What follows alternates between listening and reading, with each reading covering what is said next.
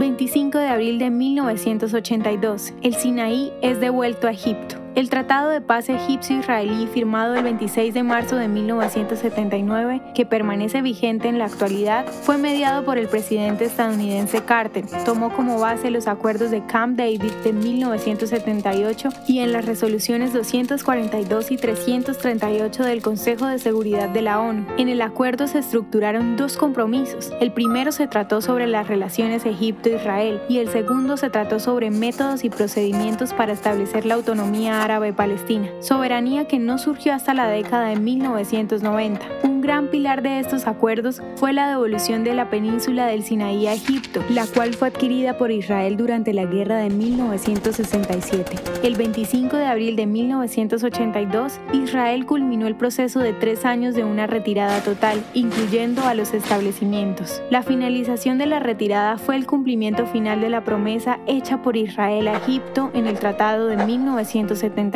a cambio de esto, Egipto reconoció el derecho de Israel a existir nación. ¿Te gustaría recibir estos audios en tu WhatsApp?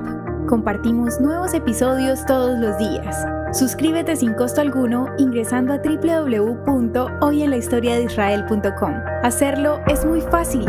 También puedes encontrarnos como arroba hoy en la historia de Israel en Instagram, Facebook, Spotify y otras plataformas digitales. Comparte este audio para que otros conozcan más acerca de Israel.